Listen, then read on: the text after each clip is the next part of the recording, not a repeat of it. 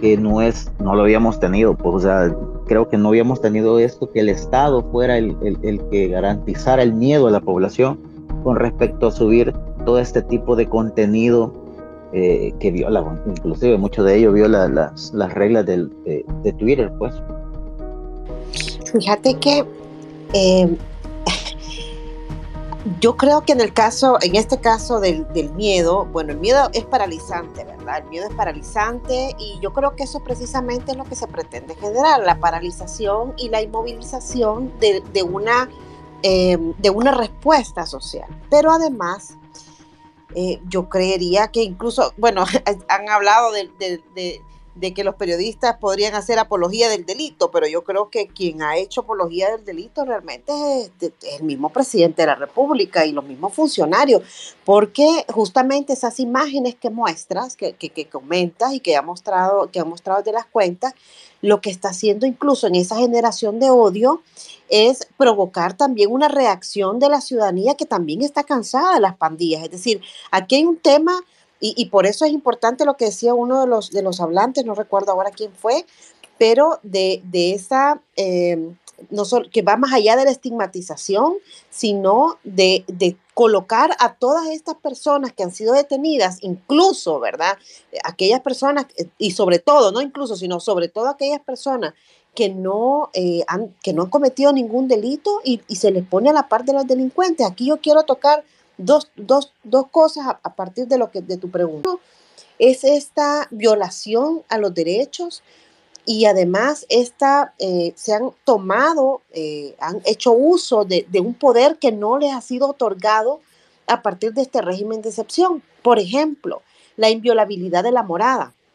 O sea, para entrar a una casa tienen que llevar una orden, pero además, si no, tienen que contar con el permiso de las personas. Y esto de, eh, si no hay un, o sea, estamos hablando aquí de que no hay una situación de emergencia, estamos hablando aquí que no hay un, eh, que no se está cometiendo un delito dentro de la vivienda, etcétera, ¿verdad? Estamos hablando de una situación ordinaria que es realmente eh, como se han producido estas, estas intromisiones en, la, en, en el domicilio de las personas. Y el otro tema también es el derecho a la circulación, que tampoco está suspendido, y que ustedes, bueno, los hemos visto todos, ¿no? A, través de las redes sociales, cómo en determinados lugares se les ha impedido en algunos momentos a las personas entrar o salir de ciertos lugares. Otro elemento que creo que es importante tocar es el tema de los menores de edad. Porque recordemos que el artículo 35 de la Constitución establece un régimen de protección especial, ¿no? E incluso aquellos, bueno, a, los, a los menores que han cometido algún tipo de delito. Pero resulta que, eh, y bueno, y resulta que, la, eh, que la ley eh, penal juvenil establece en el artículo 53 determinados plazos que son diferentes, ¿no? Y resulta que ahora a estos menores también se les está tratando de la misma forma que los adultos, porque ese, ese periodo de los 15 días de la detención administrativa también se les está aplicando cuando para ellos hay una ley especial. Yo creo que este tipo de cosas y que, a veces no, no, las conocemos los que no son abogados, ¿verdad? Y es normal porque nadie está eh, obligado a conocer todo este tipo de, de, elementos, pero yo creo que es necesario que también conozcamos cuáles son nuestros derechos, que conozcamos además cuáles son y qué podemos hacer ante una situación, ante una vulneración de estos derechos de un familiar, porque aquí nadie está exento. Es decir, bueno, sí, están exentos los que viven en colonias privadas, en las personas que no viven en colonias, en, en comunidades, probablemente tengan menos riesgo, fíjense, menos riesgo que las demás, pero realmente exento no hay nadie. Entonces aquí el uso y el abuso del poder está llegando realmente a situaciones bastante extremas. Y esto viene a agravarse porque yo creo que esto es un régimen que se va a prorrogar. Ya lo ha dicho entre dientes y, otros de manera más abierta, lo han dicho algunos funcionarios que han sido entrevistados que podría prorrogarse. Yo creo, eso lo van a medir por encuestas, porque ninguna decisión que toma el gobierno la toma sin haber hecho una encuesta. Creo que la única decisión que tomaron sin haber hecho una encuesta porque los motivos eran eh, millonarios es el tema Bitcoin, pero de ahí ninguna decisión que tome el gobierno la toma sin haber eh, medido cómo está pensando la población. Por tanto, creo que es muy probable, si, si, si la población eh, estuviera realmente apoyando este, esta, estas arbitrariedades, creo que podrá ser mm, prorrogado este régimen, incluso no por una vez, sino que creo que incluso por, por más tiempo. Es decir, creo que habría que prepararse por lo menos para unos 90 días de régimen de excepción, con todas las consecuencias que esto trae. Me, ha, eh, la, la, exposición de Janet es muy, muy clara. ¿Cuántos estamos, o sea, cuánto, cuál es el costo de que estos muchachos, por ejemplo, en el caso de los, de los, de los más jóvenes, eh, estén en recluidos en un centro penal con personas que han cometido delitos y esta persona aquí, esa frase tan macabra del que nada debe, nada teme, porque es macabra, creo que eh, termina, o sea, si cerramos el círculo de, esa responsabilidad de, atribuida a que el mismo sujeto incluso tenga que buscar los medios para exponer su, su, su, su, su, inocencia, es, es, tan, les digo, es, realmente es macabro cómo está operando el sistema, pues entonces vemos todos los daños que puede ocurrir, que se le puede causar no solo a, un, a una persona, no solo al, joven o a la persona que esté detenida, sino a su núcleo familiar. O sea, es, y, bueno, nuestros núcleos familiares no son mamá, papá e hijo, ¿verdad? estamos hablando de núcleos familiares extensos por la forma además en las que nos relacionamos y en las que interactuamos como, como familia. Entonces creo que estos son elementos que también hay que tener en cuenta y el tema del miedo es precisamente una forma de, eh, primero, eh, señalar, ¿verdad? Vandalizar y criminalizar a cualquier persona que pueda aparecer o que pueda aparecer vinculada por vivir en un lugar eh, que esté eh, tomado por las pandillas, porque es cierto, o sea, al final yo creo que tendríamos que terminar analizando cuál fue la razón de este régimen de excepción. O sea, este régimen de excepción eh, tuvo por origen el incremento, estos 87 asesinatos que hubo en el fin de semana macabro del último fin de semana de, de, noviembre, de perdón, de marzo, y realmente creo que es una situación extraordinaria pero que desde la perspectiva constitucional, y esto ya eh, ha sido abordado, no se justifica un régimen de excepción. Esto creo que el régimen es inconstitucional y da para otra discusión, pero que al final tiene, o sea, tomaron estos, estos hechos por, por origen, por, por causa, para tomar la decisión del régimen de excepción cuando venía habiendo un plan de control territorial supuestamente exitoso.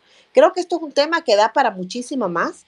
Pero insisto, con el tema del miedo es eso, es tratar de controlar cualquier tipo de reacción, pero además es, es polarizar la discusión, polarizar una vez más la discusión, porque todas las discusiones gubernamentales es o estás conmigo o estás en contra de mí, ¿no? Y, a partir de eso, bueno, si el que está en contra de mí es porque es malo. Y como esto, los, están, están hablando de derechos humanos, los derechos humanos hoy son malos. Esto es una retórica típica de gobiernos autoritarios. Gracias, Rudy. Es importante justamente con esto que estábamos analizando en la narrativa, por lo menos lo que hemos leído un poquito de comunicaciones, eh, la interpretación que hace justamente el presidente con esto de mantener el odio y la confrontación. Acaba de publicar hace como 8 o 10 minutos un tweet donde sigue eh, diciendo que la oposición, bueno, el brazo armado de la oposición la llama ahora que son las pandillas las ONGs y la comunidad internacional, ¿verdad? O sea, ya está mezclando todo para mantener esa narrativa y que no se le caiga y poder justificar justamente el régimen de excepción, que es lo que mejor sabe hacer él, manipular, y como sabemos todos, el que manipula datos, el que manipula la narrativa es justamente el que lleva el control de, de la comunicación a nivel nacional. Vaya, en este caso, el presidente tiene un aparato súper grande para eso, pero más allá de eso también, una de, de, las preguntas que me hacen para Janet es justamente esto de, de, que si tenemos documentado lo que sucedió en el plan mano dura, super mano dura y que cayó justamente por esta confrontación y donde se iban justos y pecadores, todo parece indicar preguntan, eh, que también esto no va a pasar a, más, o sea, no, no va a dar mayores resultados en términos de seguridad, simplemente lo que se espera es que también haya una, una contra con lo que está haciendo el gobierno Janet, ¿pensarías tú o, analizas tú que realmente esto vaya a tener algún impacto eh, o no o no tendría igual con lo que sucedió con la super mano dura y la y, la mano dura? Sí, gracias Roberto. Mira, yo creo que dada la evolución actual eh, de las pandillas, eh, obviamente su expansión a escala nacional, eh, su incremento numérico, su transformación en términos de redes criminales organizadas, tenemos un escenario mucho más complicado, es decir, que yo avisoro que este proceso de continuar en esta línea podría eh, detonar otras dinámicas extremadamente violentas eh, que no solo van a, digamos, favorecer, por ejemplo, un mayor involucramiento de miembros de las propias comunidades, que es un fenómeno que ya vimos en el quinquenio anterior con las medidas extraordinarias de Sánchez Serén, donde las comunidades también al verse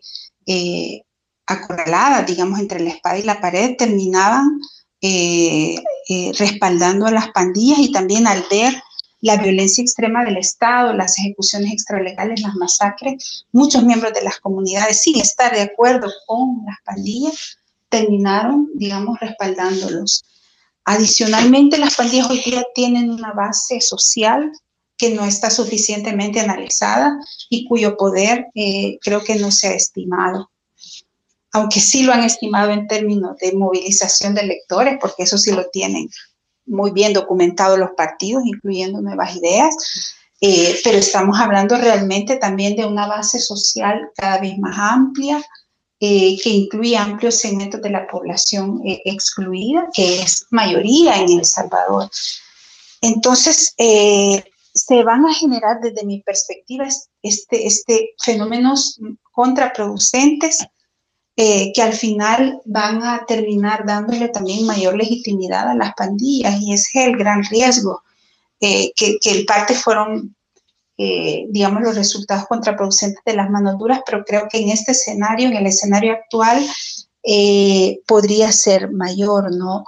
en ese contexto yo sí creo que puede haber una reacción extremadamente violenta en contra también de, del gobierno, incluso mayor a la que se dio durante el periodo de Sánchez Serén. Esperemos que no, pero este, lo vimos en, esta lógica de la escalada de violencia, pues frente a una respuesta hay una contrarrespuesta eh, y tenemos que reconocer que son eh, grupos cada vez con mayor capacidad armada. Entonces, en este momento están neutralizados, como sucedió con las manuturas están en el proceso de, de, huida, ¿no? Pero luego se recomponen y terminan generando una contrarrespuesta cada vez más violenta. Entonces, sin duda, quizás eso es lo más triste, lo más preocupante, que estos eh, fenómenos, digamos, de populismo punitivo terminan generando una estela de mayores niveles de violencia, pero además otros procesos socioculturales eh, en donde, eh, digamos, la violencia se arraiga en el tejido social. Y creo que a la larga, bueno, eso es lo que es, vamos a cosechar, ¿verdad? En el, además de lo que ya señalaba también Ruth y otros, y otros amigos, ¿no? Eh, digamos, cuando se exponen en esta fotografía, en este espectáculo mediático, eh, a ese grupo de hombres tatuados, ¿no?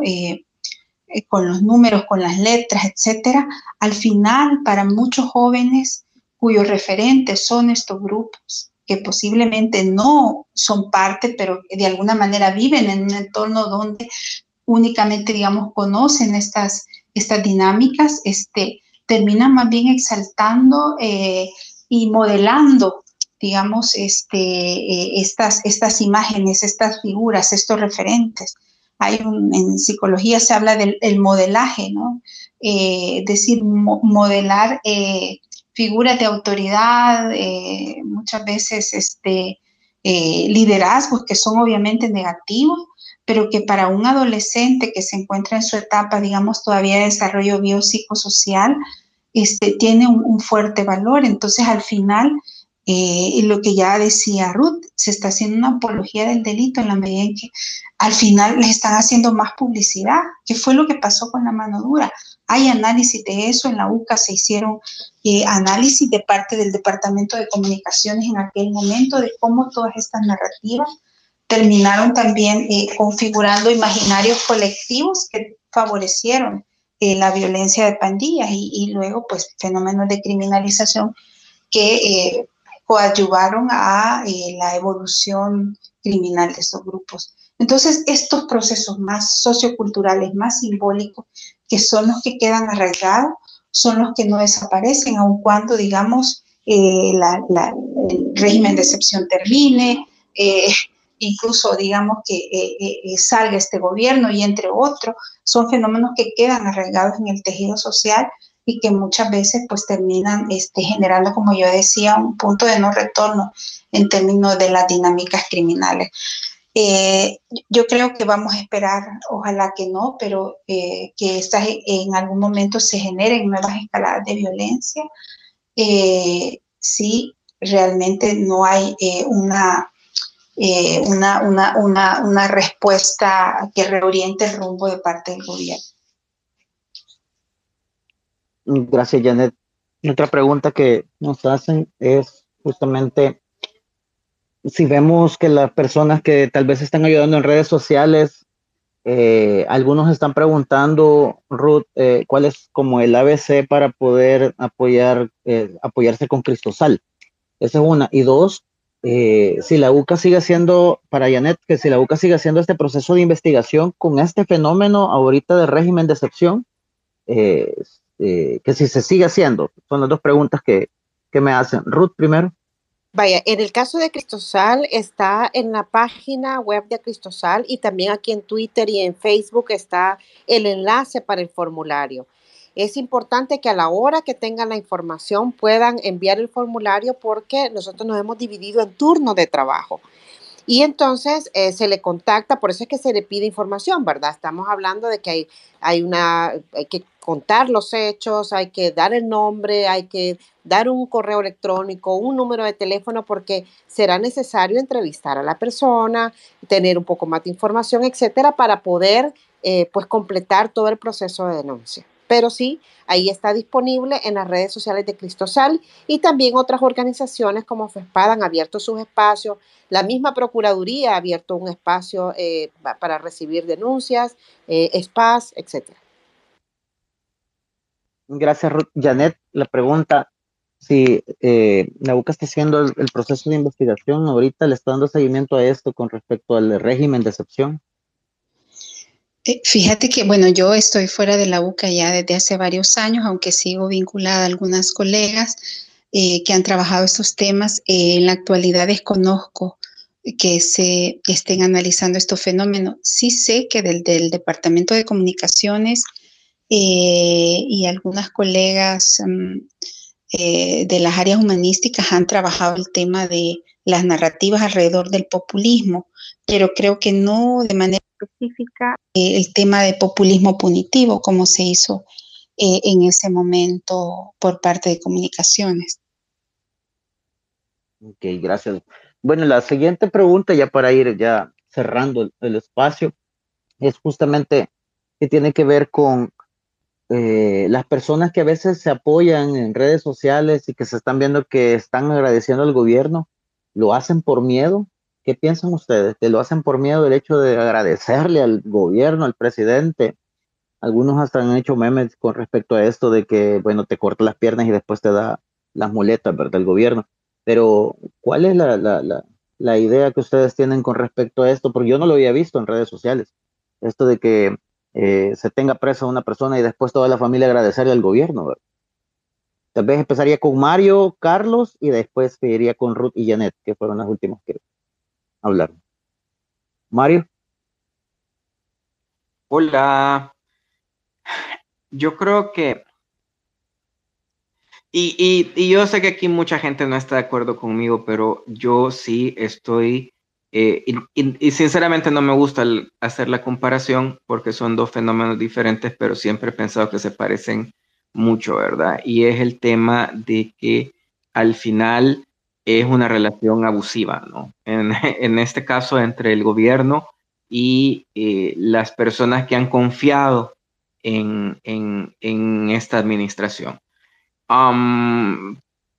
es un símil bastante parecido cuando vemos eh, cómo se genera esta dependencia literal, económica, emocional, sobre todo emocional, o sea, y, hemos visto cómo eh, a partir de la cuenta del presidente se genera esta, eh, esta necesidad emocional de, presentarse como alguien de confianza, alguien que te va a cuidar, alguien que te quiere, pero al mismo tiempo se encarga de mantenerte atrapado en esta relación donde las mismas víctimas terminan eh, defendiendo a su victimario, que en este caso es el mismo Estado, porque esa relación de dependencia que, se ha generado a través de toda esta narrativa, eh, literalmente el gobierno le está diciendo, te estoy pegando por tu bien.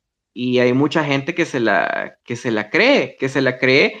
Y, y aquí es donde yo digo que mucha gente no está de acuerdo conmigo y hemos diferido en esto, y es que no es porque la gente eh, no sepa ver las señales, sino que porque muchas veces no tienen otra opción. Y yo creo que aquí es donde a veces nos quedamos cortos y, no nos ponemos a pensar que si la gente está aceptando estas medidas, eh, muchas veces es por la misma desesperación de la, de la, situación en que está. Y en ese caso, el, el actor que tiene el control de la narrativa, quien tiene el poder, quien puede hacer cambios, y quien en lugares de estar eh, realmente beneficiando a la población está manipulándoles, está vendiéndoles eh, eh, promesas imposibles y les está a cambio violentando sus derechos, ese es el verdadero culpable, no es la persona que, que, sufre las consecuencias. Entonces, es bien complicado porque, pues sí, uno o sea, yo, mismo fui víctima, ¿verdad?, de un arresto arbitrario, pero yo tuve mucho más suerte de, mucha otra gente que ahorita no tiene una red de apoyo, que no tiene eh, quien les ponga una, uh, una noticia, ¿verdad?, en, redes sociales o que realmente les haga ver su caso. Y, lo que reciben eh, normalmente es un montón de críticas reciben un montón de críticas de la misma gente que apoya al gobierno, que en su fanatismo, que, que, en esta dependencia emocional que tienen, eh, terminan eh, todavía estigmatizando más, ¿verdad? Entonces, em, yo creo que al final del día, el único beneficiado de que, de que la gente piense que todos son delincuentes es el mismo gobierno, porque eh, les facilita no hacer bien su trabajo. Eh, en el momento que el gobierno agarra a quien se cruza enfrente y dice que es delincuente, ellos no hacen su trabajo, quedan bien con sus fanáticos, generando esta dependencia eh, emocional, les dan lo que quieren, eh, los problemas siguen ahí y como ya bien explicaban ahí Ruth y Annette, a la larga eso solo contribuye a generar más estigmas, a, que, a que estos grupos se fortalezcan y que en general eh, se deterioren los, los derechos eh, de todas las personas. Entonces, em, eso es lo que pienso al respecto. Gracias.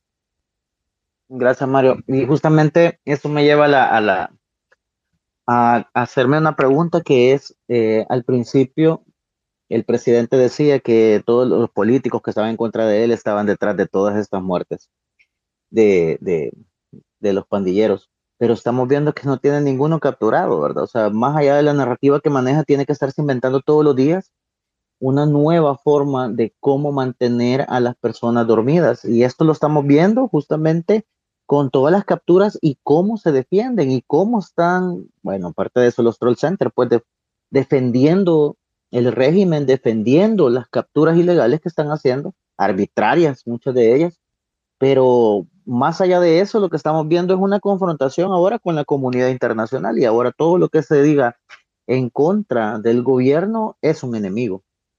Y esto me lleva al punto de, lo que sucedió con la gente del Faro, de lo que está sucediendo con la gente de Factum. Y ahora nosotros como salvadoreños comunes y corrientes, ¿qué garantías tenemos en este momento? Creo que ninguna. De que no puedan llegar a tu casa hoy en la noche, mañana y llegarte a sacar y bueno, desaparecerte. La, posibilidad es alta en este momento. Carlos.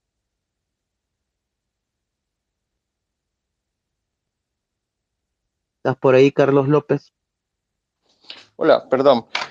Eh, bueno, claro, tal como lo se ha venido diciendo a lo largo del espacio, pues estamos, estamos viviendo, obviamente, todas las escaladas de violencia que hemos venido experimentando, no solo de este gobierno, sino que desde, desde Saca, Funes, Sánchez Serén a la fecha, son los, son los efectos adversos que nos dejó precisamente el mano dura. Entonces, mucha gente, como decía una frase que mencionó Rafael Correa hace un tiempo, decía, los jóvenes no conocieron el viejo país y algunos se hacen los olvidados. Entonces, esto es lo que está pasando aquí.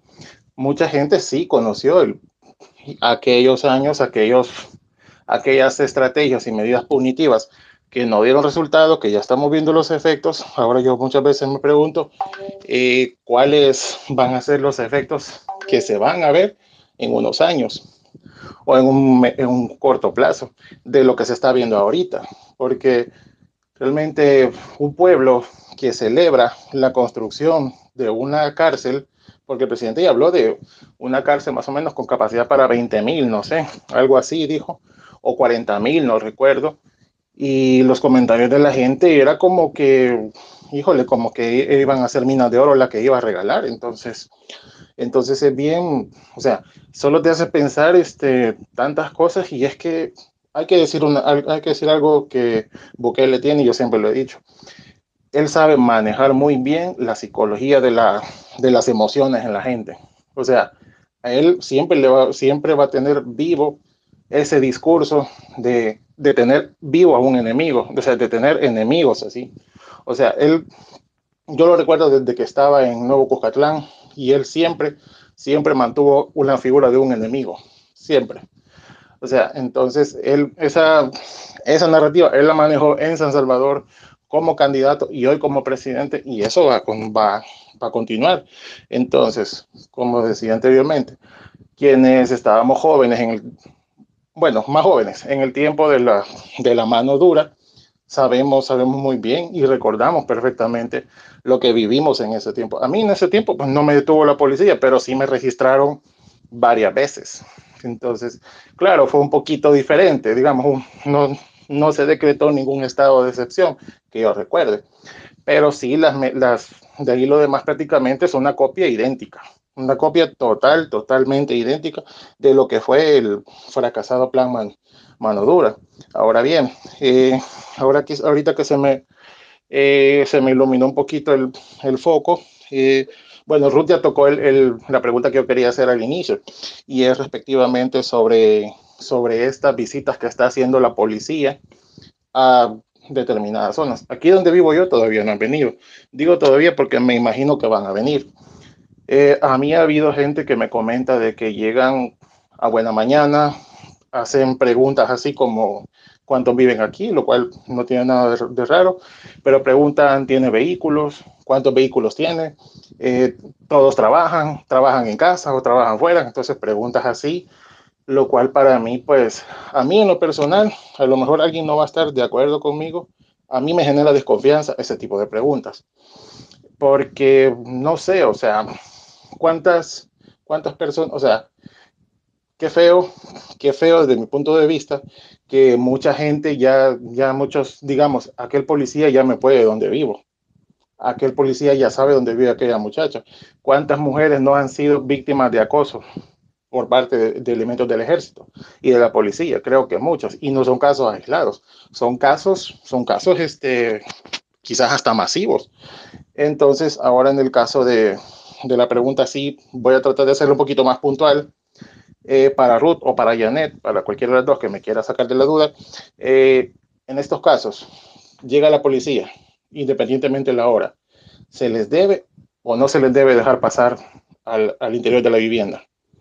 O sea, hay quienes que dicen, bueno, Ruth te lo dijo bien claro, debe haber una orden, pero por la razón, por el clima que estamos viviendo, entonces no dejarlos pasar, siento yo que sería como ponernos nosotros mismos la, la, estaca, porque van a tener nuestra vivienda como que muy en la mira. Pueden empezar a decir de que algo guardamos, que somos sospechosos, no sé, cosas así. Eh, ¿Se me podría sacar una vez más de la duda Ruth o Janet, quien sea de los dos, se lo agradecería. Gracias, Roberto. Gracias, Carlos. Bueno, adelante, Ruth, Janet, no sé qué. Eh, a ver, en un Estado de Derecho yo les pudiera decir, no, miren, este, si no trae una orden, ¿verdad? No tendrían por qué entrar. Pero nosotros no vivimos en un Estado de Derecho y eso creo que tenemos que tenerlo, bueno, creo que todos los que estamos eh, aquí lo tenemos bastante claro. Y sí, efectivamente, sí hay una negativa de entrar, pues por supuesto ahí va a haber falta de colaboración y seguramente entonces eh, podría haber algún tipo de resistencia y si hay un hombre joven, pues entonces usted se va, etcétera, ¿no?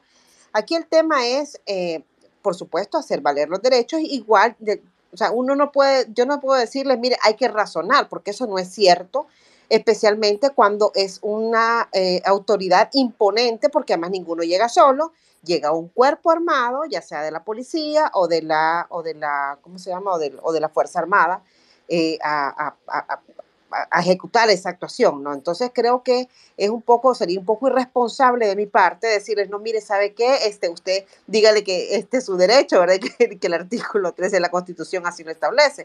O sea, creo que hay que tener un poco de, de, de, de tino en este sentido y de, sentido común también porque eh, esto podría traer también una, o sea, más repercusiones para la familia. Pero lo que sí es cierto es que en un Estado de Derecho, o sea, esto no tendría por qué pasar, esto no tiene que pasar. Y creo que es ahí donde la familia salvadoreña, lo que estamos escuchando hoy, este espacio, eh, o, o con quien hablemos después de que cerremos el espacio, tendríamos que hacer esa distinción, ¿verdad? Eh, alguien puede decir otra vez el trillado, es que mire, yo no tengo por qué no dejar de entrar a la policía, decir que nada debe, nada teme y que entren y que pasen. Ese es el discurso hoy oficial. Pero lo cierto es que, bueno, ¿y por qué van a entrar a mi casa? Es decir, usted me está investigando, ¿por qué tendría que entrar a mi casa? ¿Por qué tiene, por qué usted eh, puede eh, usar su, su, poder público, el poder público para irrumpir en mi vivienda donde estoy con mi familia, mis hijos pequeños, etcétera? O sea, yo no sé si recuerdan cuando el régimen de excepción, cuando el COVID, que hubo un día que no sé a quién se le ocurrió en casa presidencial, bueno, me imagino a quién se le ocurrió, pero eh, puso una, uno de los decretos ejecutivos fue de que podían entrar a la vivienda. Y eso era algo totalmente, o sea, vulnera un montón de derechos, ¿no? Entonces, eh, pero les comento esta, esta, esta puntada para que tengamos claro de que realmente son cosas que nosotros debiéramos conocer como salvadoreños, como, como ciudadanos y ciudadanas de este país. Y yo eh, también quería referirme a, una, la pregunta inicial, si me permitís, Roberto, que decías eh, esto de que la gente da la gracia, ¿verdad? Que da la gracia al presidente, etcétera. yo creo que aquí hay un tema de violencia, yo creo que la ciudadanía es víctima de una agresión permanente y normalizada por parte del gobierno. Y esto es muy grave. Esto es muy grave porque eh, también condiciona conductas eh, que van siendo de alguna manera transformadas, es decir, o que van más que transformadas, van cimentándose eh, socialmente.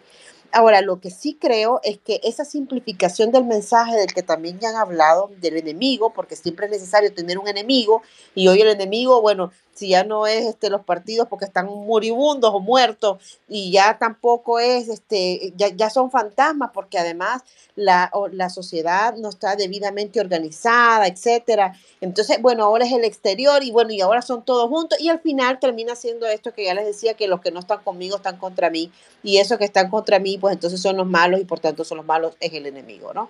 Entonces, esta normalización de, la, de la violencia, o sea, de, cómo el Estado, de cómo nos están vulnerando, lleva a situaciones como la imagen que circuló el otro día de los niños hincados, es decir, niños jugando en la calle que aparecen hincados. O sea, ¿qué niño? Eh, ah, decían, mire, pero es que están jugando al ladrón librado. Mire, discúlpenme, pero yo jugué al ladrón librado y a mí nunca nadie me hincó.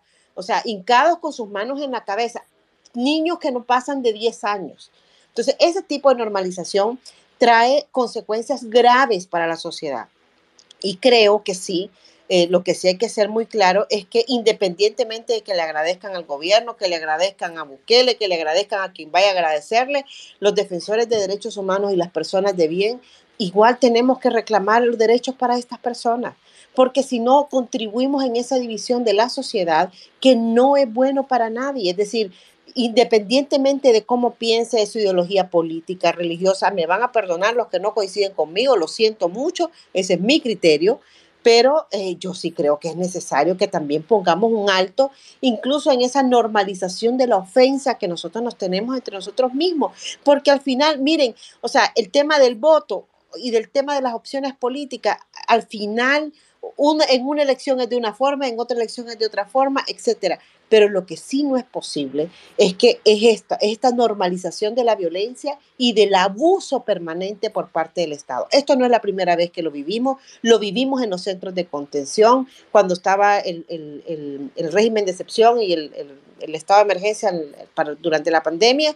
O sea, hubo gente que metieron ahí, que se contagió, que se enfermó, que le vulneraron sus derechos, hubo personas golpeadas, agredidas, etcétera, que fueron, incluso los primeros fueron llevados a Bartolina. Yo no sé cómo es posible que se nos puedan olvidar estas cosas, pero es parte precisamente de esa normalización del abuso de un Estado hacia la ciudadanía. No, y justamente recordándome de lo último que tú decís, Ruth, al muchacho que le pegaron los dos balazos en las piernas sin qué ni para qué, y a los otros que los pusieron a hacer cuclillas y, y todavía me recuerdo esto de los que tuvieron en el aeropuerto, o sea, eh, creo que el, salvadoreño se le olvida todo esto, lo que hacen las arbitrariedades, y justamente lo tiene que hacer lo hace la policía y lo hacen los militares. El criterio de dejarle la parte de, de, de, seguridad, la parte de, de bienestar a los salvadoreños en manos militares no es algo que sea conveniente en este momento que tienen un criterio completamente diferente, una formación completamente diferente, y es lo que sucede en este momento. Otra de las cosas también, ya para ir perdón, cerrando. Perdón, Roberto, pero no en este momento, ni en este, ni en ninguno. Por eso hubo una guerra, por eso llegamos a firmar Es correcto, es correcto, es correcto. O sea, no, no, no se debe hacer. Y recuerdo esta parte, ¿por qué? Porque el régimen de excepción básicamente lo que vino a darle a este gobierno es que toda la gente olvidara todos los problemas que tenía el gobierno en este momento, llámese corrupción, en la Asamblea Legislativa, llámese la nueva reforma que tiene con la Universidad de El Salvador, a muchos ya se les olvidó también de que tiene una, un, eh, era preocupante esto de, de, de, la modificación de todo el reglamento de la Universidad de El Salvador. Y otra serie de cosas que básicamente con el régimen de excepción se hace a un lado, caemos nuevamente en la narrativa, caemos nuevamente en la agenda del gobierno, pero más allá de eso, la vulneración de derechos yo creo que solo en colectivo la podemos, la podemos sacar adelante, no podemos sacarla de forma individual. Y esto es eh, la, la, parte esta de ser solidarios con las personas, o sea, así como lo decía Ruth, o sea, no podemos dejar de hacerlo aunque ellos no, no, no, no simpaticen con nosotros. Simple y sencillamente tenemos que defenderlos. Pues este, doy la bienvenida a Neno, que está por ahí, me pidió la palabra. Buenas noches, Neno. Buenas noches, chicos. Miren, eh, yo así, rapidito, no, rapidito, me voy a extender un poquito, pero miren, esto del régimen de excepción eh, es para, y lo, y lo, de hecho lo decía yo en un Twitter ahora y lo decía en mi espacio, es para nosotros, los que somos color centavo, que tenemos rasgos autóctonos y que el clasismo toda la vida ha hecho un chiste de nosotros, ese bicho indio, porque cuando van a parar el carrito en el retén no van a parar al, al Corolla del 96, no van a parar, perdón, al, al Mercedes-Benz, al BM, van a parar al Corolla del 95. Y por eso es que un montón de personas que afines al presidente se han ido detenidas, porque cumplen con la, con la descripción clasista que lamentablemente la mayoría de salvadoreños tenemos. Pero hay mucha gente, no, yo no entiendo cómo pueden justificar que les peguen los policías eso ha pasado por los siglos de los siglos, amén. A mí que crecí en San Jacinto, me paró varias veces a la policía, sin justificaciones me golpearon. Eso ha pasado por los siglos de los siglos, amén. Lo único que tenemos ahora es que hoy nos vamos 15 días y con lo difícil que está conseguir chamba, y lo ve bien carne propia, y por esos 15 días o más, porque por ahí vi la noticia de un chico que lo, lo, sentenciaron, o sea, ya fue sentenciado, no, no, entiendo cómo, si alguien me explica, por favor, cómo pueden hacer eso, o sea, en mi conocimiento de bachiller y, y, y, de lo poco que he leído, no entiendo cómo puede ser ya tener todas las pruebas y todo, no lo entiendo, pero eso tienen que entenderlo, que el hecho de que el policía te detenga, te cachimbee, lamentablemente nuestra población está normalizado. Es normal ya para nosotros eh, mi esposa me decía, amor, y tener cuidado. Y mami, le digo yo, el día que Bukele mande a un militar a botarme la puerta, yo ese día, mire, papi, lléveme, no me pegue, lléveme, lléveme, no me pegue, lléveme. Yo no me les voy a oponer. Explico por qué. Porque no tenemos derecho. Lamentablemente así está nuestro país. Así estamos, así estamos. Es a lo que hemos llegado. Mucha gente, y yo, yo les voy a hablar en fríos números. Sí creo que la oposición política es el 5%. Sí creo. Hablo de la gente que cree todavía en los viejos partidos. Creo que la mayoría de gente, hablo de un 65%, está harto de la política. Y creo que ese 30% nos está chingando, porque ese 30% sufre del síndrome de Estocolmo nos están abusando y le estamos agradeciendo. Lamentablemente, como toda la vida nos han abusado, lo único que ahora es, se ha tomado un Powerade, se ha tomado un Red Bull y es reforzado porque ahora ya te va guardado un montón de días, seas culpable o no, para llegar a los números, para decir 10 mil presos, 30 mil presos, y les vale pito que perdas tu trabajo, que tu mamá no tenga como comer, porque hay muchos hijos que mantienen a su mamá, que por ahí tu hijo no tenga con que les vale pito y es uno, es uno de los millones que me apoyan, es uno de los miles que me apoyan. Hay que después lo salto y ya, lamentablemente, es la educación que tiene nuestro país. Es lamentable realmente cómo estamos. Es lamentable la persecución, porque hay persecución en contra de los periodistas. No me considero periodista, así que no, no, no yo no soy periodista. Periodista es el que estudió y que eh, hace una tesis de acuerdo a sus conocimientos, y yo los admiro. Y tienen website porque hay persecución en contra de ellos y cualquier justificante de ese tipo para ir por ustedes los va y los va a ir a traer. Pero como les digo, o sea, él, tiene, él no necesita justificante. Él, el día que mañana me toca la puerta militar, vamos. Una foto me voy a tomar con ellos y vámonos, porque no me voy a oponer. Entonces, hasta ahí eh, tengan en cuenta que mucha gente que la apoya somos, está de este lado, eh, de escasos recursos y con bajo grado académico, y que se ha acostumbrado a que toda la vida los policías le han pegado, los militares le han pegado, y que si te ibas preso tres días, pues bueno, en los tres días vas a salir. Pero ahora corren el riesgo de irse ya hasta sentenciado. Gracias. Gracias, Neno. Bueno, ya para, para ir cerrando el espacio, quiero ver. Ah, permítanme. Le doy paso a Marcela, que está por ahí. Buenas noches, Marcela.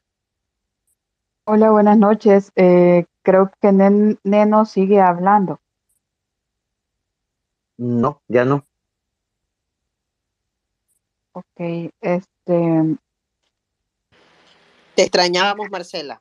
Gracias, Ruth. Eh, yo también los extraño. Tengo, eh, les informo a todos que no puedo tuitear. Eh, han denunciado de manera masiva mi cuenta.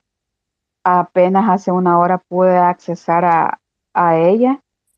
Eh, no sé por qué motivo, realmente no he tuiteado, eh, al menos la, denuncia fue por, por acoso y no he realizado acoso a, ningún, a ninguna persona.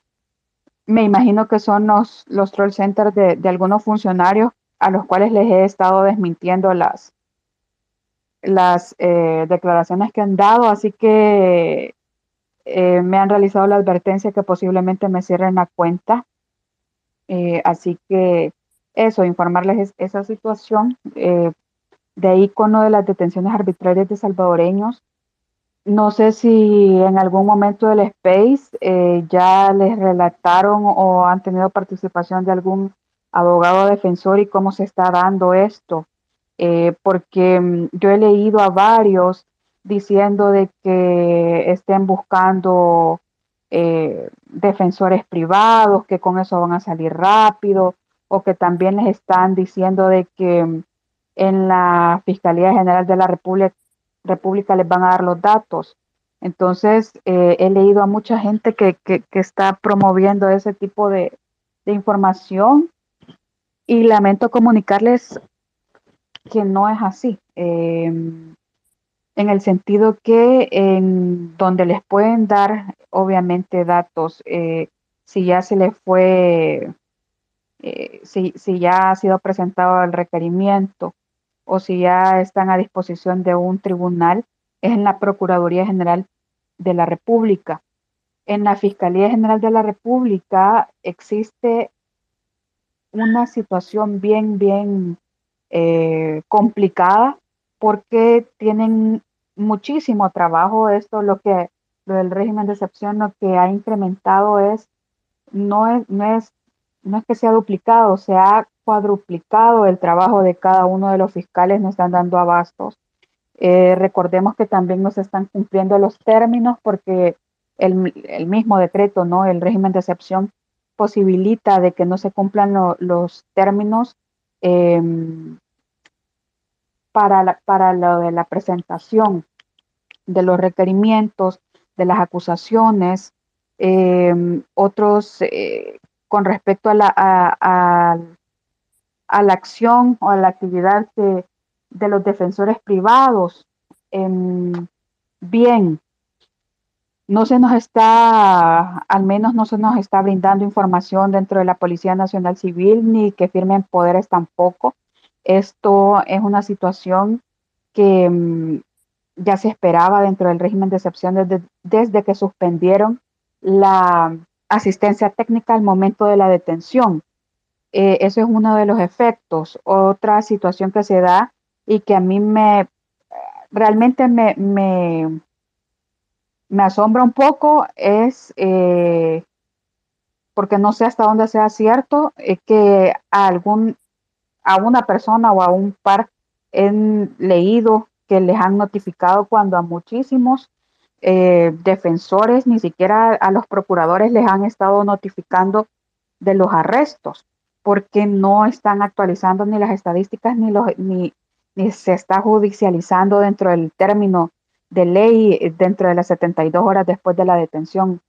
Eh, entonces, mm, ignoro realmente si esto es únicamente para, para, para que la gente eh, lograr un efecto, ¿no? De, que la gente contrate a algunos colegas o que la gente crea que se está que se están realizando las, las que se está realizando eh, todo, todas las diligencias de manera eh, rápida cuando no es así.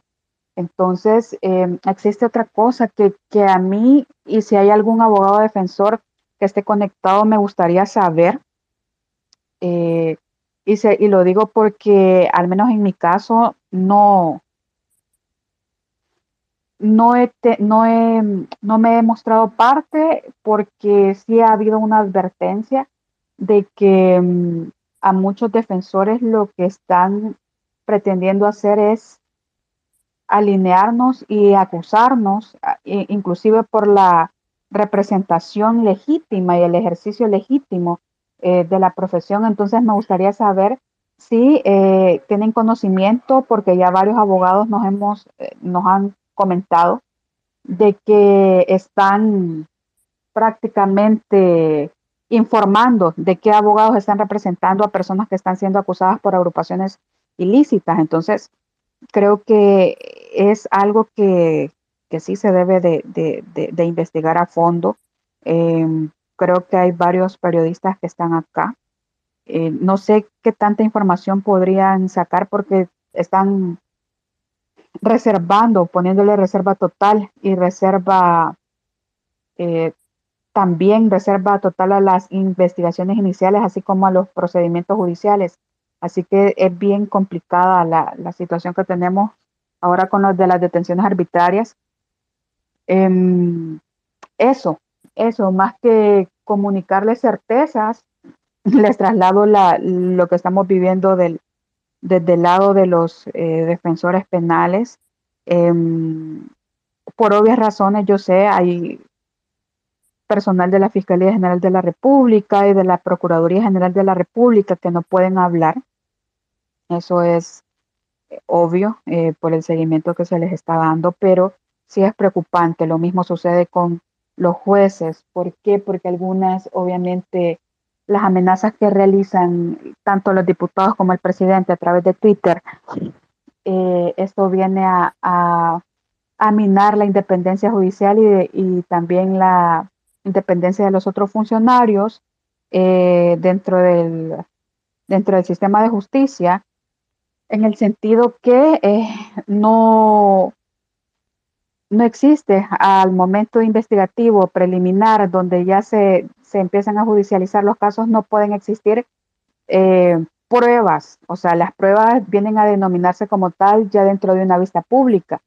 Cuando se está en una fase inicial solamente hay indicios, eh, elementos primarios de una posible comisión delictiva y en el caso de las agrupaciones ilícitas y estructuras criminales, em, la unidad especializada de la Fiscalía no este, esta, la recolección de estos elementos eh, indiciarios y probatorios no lo lleva en tres días, en una semana, sino que es bastante complejo. Estamos hablando de que estas unidades trabajan eh, esto de, del seguimiento y el levantamiento de información, eh, así como de peritajes forenses para, para establecer la temporalidad y la participación de esta estructura, de estas estructuras, perdón, estamos hablando de seis meses, un año, a veces hasta dos años eh, por el, la complejidad de, lo, de la forma de actuar. Entonces, em, es bastante complicado que esas expectativas se cumplan eh, para los jueces y que únicamente decreten por mandato presidencial una detención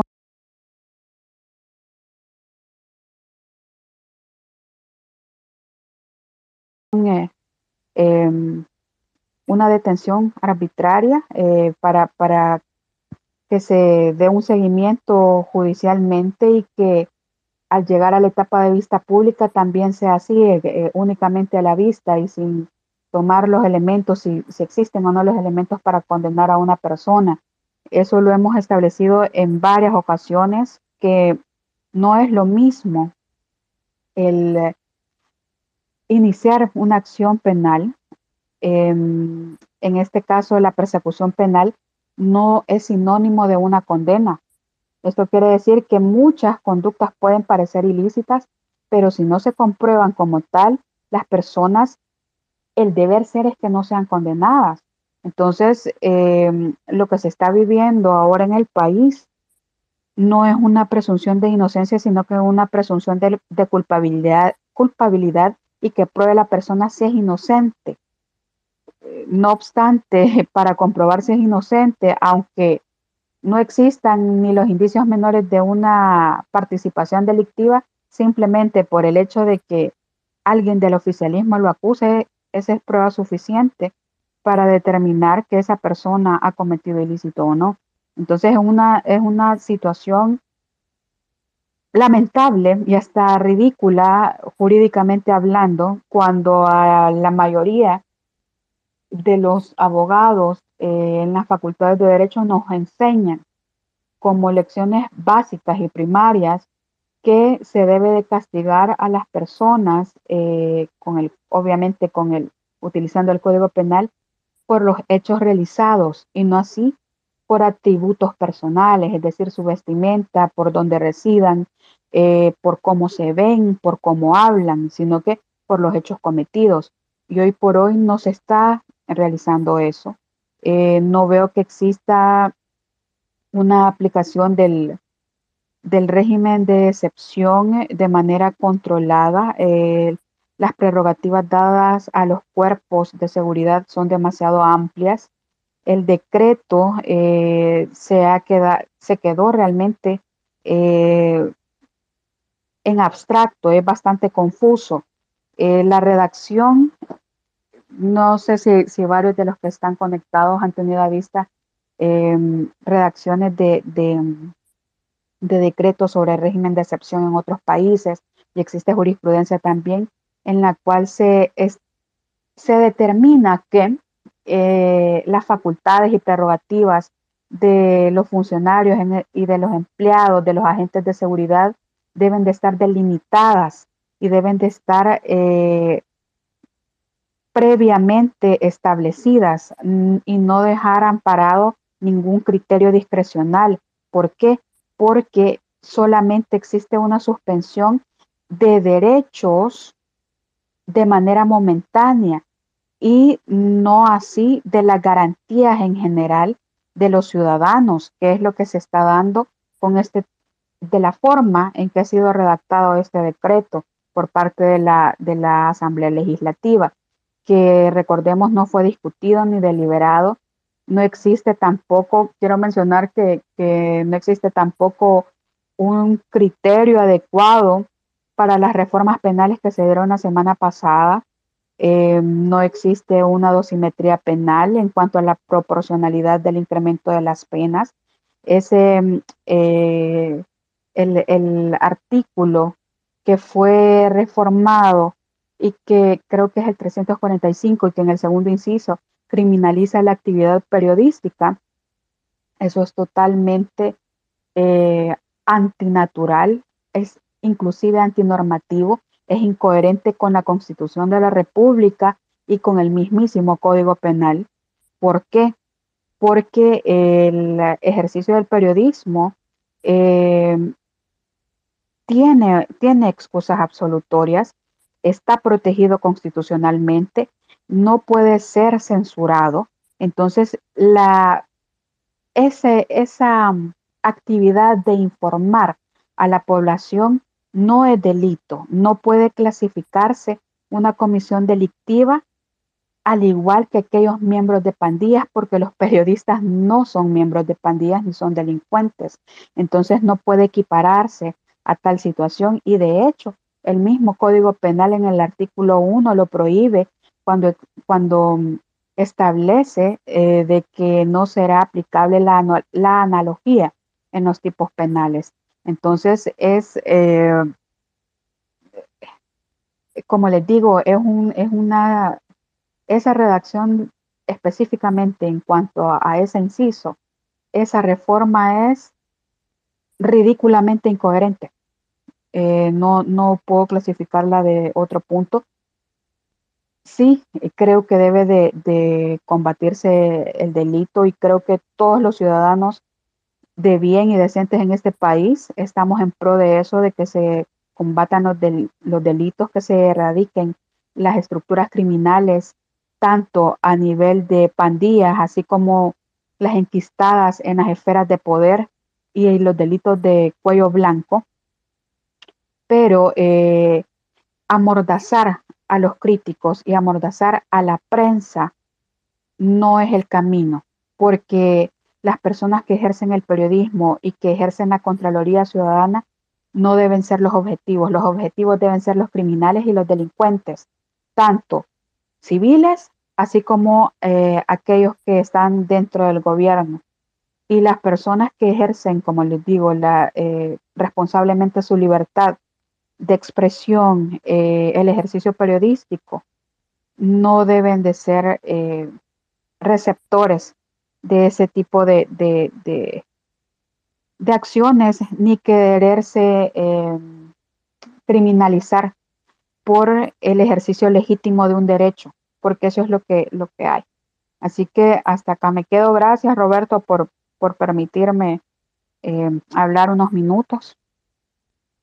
Gracias, Marce, a ti, por todo lo que nos has dicho. Es importante que la población sepa muchísimas de las cosas que, que no se saben dentro del sistema judicial. Ya lo hablábamos anteriormente, que eh, 12 mil detenidos, qué capacidad se puede tener dentro de, de, los juzgados para, para darle tratamiento a cada uno de los casos. Y veíamos ese problema que es súper difícil que le puedan dar solución a esto, ¿verdad? Pero ya para ir cerrando, tal vez una, una reflexión de cada uno de los, de los, de los invitados, así súper corta, ya lo analizamos, todo lo que es el régimen de excepción. Este iniciaría con Ruth, después voy con Janet, de ahí Mario, Carlos y terminaría con Marcela. Bueno, eh, primero gracias, ¿verdad? Por, por la organización del espacio. Segundo, me voy a quedar con, la última reflexión de Marcela sobre el tema de los periodistas. Bueno, además es inconstitucional, ¿no? Y yo creo que es clara, clara la intención del, gobierno que al haber neutralizado, al haber cooptado la institucionalidad de control, es decir, el control horizontal referido a todas las instituciones, ¿verdad? La fiscalía, la sala, el órgano judicial, etcétera, la procuraduría, etcétera, eh, pues por supuesto el ejercicio del periodismo es incómodo porque es, es, el pilar del control vertical, es el pilar, es el que nos permite a nosotros, los ciudadanos y las ciudadanas, tener la información y por tanto poder exigir cuentas. Entonces, eh, no yo no descarto de que sea la, última eh, reforma en este sentido. E, es un tema de escalada, así ha operado también eh, otros países, como el caso de Nicaragua. Tampoco me extrañaría que se activara en esta semana la, una, la ley de agentes extranjeros o, de supuestos agentes extranjeros. Eh, creo que, que todas estas cosas van a venir creo que van a venir más reformas, es decir, en estos días hemos tenido 10 reformas más o menos, en una semana tuvimos después del régimen de excepción, así que me quedo con eso y, y, creo que cada una de, de, las reformas que se vayan aprobando son precisamente para ir controlando, para ir evitando, mejor dicho, el control que puede ejercer la ciudadanía. Así que, bueno, eso, buenas noches y muchísimas gracias, Roberto. Y saludos a todos y a todas. Gracias, Ruth. Janet. Sí, gracias Roberto. Este, brevemente quizás quisiera referirme al tema que planteaban de cómo es posible que las víctimas estén agradeciendo, las que han sido maltratadas, victimizadas, porque yo creo que este es un tema de fondo eh, y quisiera más bien recalcar que esto se enfoca desde un concepto que se llama violencia eh, simbólica en la ciencia social y que básicamente atiende a la interiorización de estas relaciones de poder, de estas relaciones de dominación, subordinación, son mecanismos eh, generalmente socioculturales, es decir, la gente no los hace conscientes, pero estas relaciones de dominación, de abuso, son legitimadas como parte de un orden social natural. Eh, y en ese sentido, este, eh, terminan perpetuando la violencia. Y en esta línea, el llamado de atención es a un poco lo que decía Ruth, ¿no? podemos normalizar, naturalizar que el Estado abuse, eh, viole los derechos de las personas, que el Estado criminalice, que el Estado eh, deshumanice eh, a las personas con etiquetamientos criminales. Es decir, desde ningún punto de vista, digamos, ningún funcionario, ninguna persona, ninguna autoridad puede violentar esos derechos fundamentales decir, no podemos normalizarlos, sabemos que está pasando, pero eso no es normal, ni es legal, ni es legítimo, ni, es constitucional, como ya lo señalaba también Marcela. Eh, y en esa línea también este, enfatizar que podemos también, eh, al igual que sucede con la violencia de género, eh, que es una construcción social, podemos también deconstruirla. y sin duda ahí este, hay que operar estos mecanismos de, asumir también esa corresponsabilidad como ciudadanos, de cuestionar, bueno, sabemos de, denunciar, eh, de, de, una manera de, señalar que este tipo de prácticas no, son, no deben de ser aceptadas ni legitimadas y, obviamente los mecanismos para denunciar eh, son cada vez menores, pero hay que intentar, digamos, este, activar ONGs de derechos humanos como PESCOSAL, como PESPAR, como PESPAS, que están documentando casos, la misma Procuraduría, eh, activar los habeas es decir, aun cuando sabemos que hay condiciones adversas en este momento, intentar activarlos, eh, porque de no hacerlo sería básicamente asumir una sumisión total, ya una situación de desprotección absoluta de derechos. Muchas gracias, Janet. Voy con Carlos, después Mario, y por último con Marce. Eh, gracias, Roberto. Este, bueno, solo gracias por el espacio a los participantes, a los oyentes. solo invitar, hacer una atenta invitación a todos, eh, a todos ustedes que quizás conozcan de alguien que no pudo estar pendiente de este espacio, de que se sigan organizando, que sigamos informándonos, que sigamos denunciándonos. Yo creo que ya todos nos hemos dado cuenta del poder que tienen las redes, o sea, porque muchos dicen, no, es el debido proceso. No, aquí han sido las denuncias nuestras, independientemente quién sea, independientemente quién sea, o sea. Eh, quitémonos eso de hacerle burla que por qué, ah, que porque son fan, un seguidor del, del, presidente, porque muchos se están dedicando precisamente a eso, muchos que dicen ser oposición. Entonces uno ya no sabe si son oposición o son de un lado, son del otro. Entonces eso de caer en en esa bajeza de burlarte de la gente solo porque es un opositor, porque le capturaron a un pariente. Yo creo que con la familia no se juega. Entonces a nadie le va a gustar que le capturen a un familiar y que te estén haciendo mofas. O sea, creo yo que en ese, aspecto pues hay que tener un poco de empatía, no tenemos que dejar de denunciar. Yo de hecho una vez eh, hace unos días puse un tweet respectivo, respecto a esto, de, de, no caer en ese, en ese juego bajero, sucio, de, estar, de estarnos burlando de aquel, solo porque no, solo porque es afín al gobierno. Y mucha gente me dejó de seguir. No sé, ellos solo se empiezan a dar color. Entonces, pues la invitación al final para todos es esa, o sea, sigamos informando, sigamos denunciando, sigamos alzando la voz. Las redes tienen mucho poder, sigamos, preguntemos, o sea, no, no nos quedemos así solo con con la muy información que tenemos este, en, la, en las propias redes. Preguntémosle a profesionales, incluyamos en nuestros espacios, sigamos organizando estos espacios, que para eso es y ha sido pues eh, de mucha ayuda este, este espacio. Gracias Roberto, gracias Marcela, Mario, Janet y al y a Ruth y a todos los demás. Eh, pasen buenas noches. Gracias. Gracias Carlos. Voy con Mario. Hola.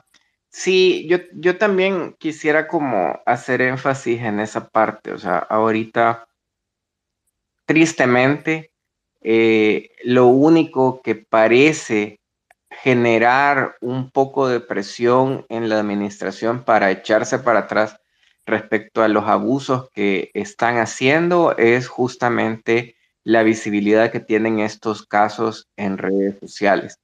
Entonces, eh, triste porque de nuevo uno desearía o esperaría que eh, exista ¿verdad? un debido proceso y que la gente tenga la oportunidad de tener su, su defensa y de, y de realmente eh, evidenciar pues que no están metidos en nada, pero eh, parece ser que lo único que sirve es hacer ruido en, redes y, y aquellos que no tienen pues eh, lastimosamente tienen muy pocas oportunidades de, poder recuperar su, libertad al final del día. Entonces, yo creo que también ahorita, como bien decían, no es momento de ponernos a ver quién andaba ah, apoyando o no a, a la administración, si alguien está solicitando ayuda para que eh, eh, su familia o alguien cercano sea, digamos, liberado porque se lo llevaron y no tenía nada que ver,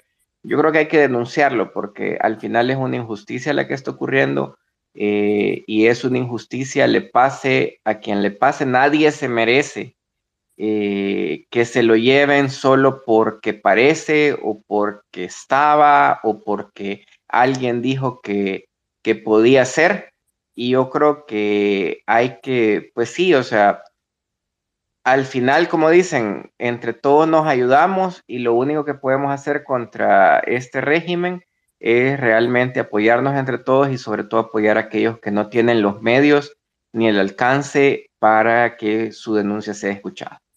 Gracias y feliz noche. Gracias, Mario. Marcia. Em, tal vez em, darles un poco de, darles un consejo, un tip. Em, si ustedes ven que están deteniendo a alguien, eh, grábenlo, eh, utilicen sus móviles, graben la captura. Eh, con eso no quiero decir que los van a dejar ir, no. De hecho, a la mayoría no, no existe una manera de interceder por mucha gente que están siendo detenidas de manera arbitraria, pero va a quedar un registro. Entonces, este, pueden grabar eh, la, captura. Em, si, es, si la realizan eh, agentes de la Policía Nacional Civil, están en su derecho de pedir eh, su ONI si no está a la vista, documentarla de alguna manera también por miembros de la Fuerza Armada. obviamente, ¿no? Que hablamos de, detenciones arbitrarias cuando son personas que no pertenecen a ningún grupo delictivo, ningún, a ninguna agrupación ilícita y no ha cometido ningún delito. Eh, tal es el caso de, por ejemplo, los atletas que han detenido, eh, el muchacho que, es ganador de, concursos de oratoria, etcétera. Entonces, eh, hay muchos casos como estos que sí se debe de documentar. El deber ser es que tuviésemos una sala de lo constitucional independiente para que pudiese acudir a, ella formulando el, obviamente un habeas corpus, que era la herramienta procesal constitucional que, teníamos para todas aquellas detenciones arbitrarias, aquellas privaciones de libertad. En este caso no tenemos ya una sala independiente, no obstante, sigan ejerciendo al menos eh, ese, ese derecho em, de, interponer el habeas corpus para documentarse. Entonces, para documentar la, la detención, ¿no? Eh, eso asistan a la Procuraduría General de la República para saber eh, si a la persona, si usted es familiar de una de las personas detenidas, para saber si, a la persona ya le nombraron un defensor público. Eh, eso es otra cosa que pueden realizar. yo no les aconsejaría que vayan a la fiscalía porque en la fiscalía los van a enviar a la Procuraduría General de la República. Este, no están dando informes en, fiscalía. Em, eso eh, también pueden preguntar a los tribunales de turno, tribunales eh, que se encuentren de turno, por aquellos que han sido detenidos. Ese es una eh, consejos generales para esta situación y decirles eh, realmente que eh, como ciudadanos tenemos que cuidarnos, acuerparnos entre nosotros mismos.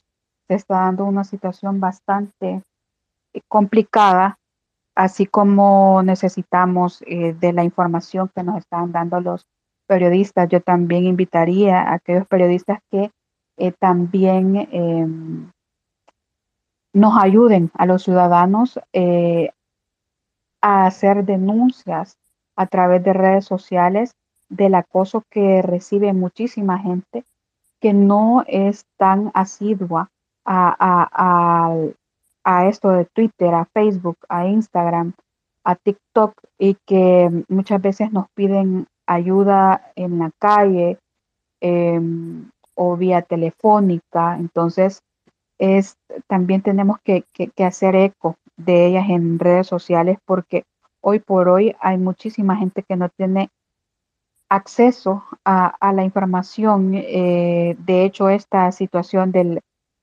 del régimen de excepción y del decreto que se dio eh, en la madrugada, el siguiente día hubo mucha gente que, que fue detenida que ni siquiera sabía de que existía un régimen de excepción como tal. ¿Por qué? Porque se ha dado esta pésima costumbre en este gobierno de estar em, haciendo público eh, y notificándole al pueblo salvadoreño a través de Twitter y la mayoría de salvadoreños no utiliza esta red.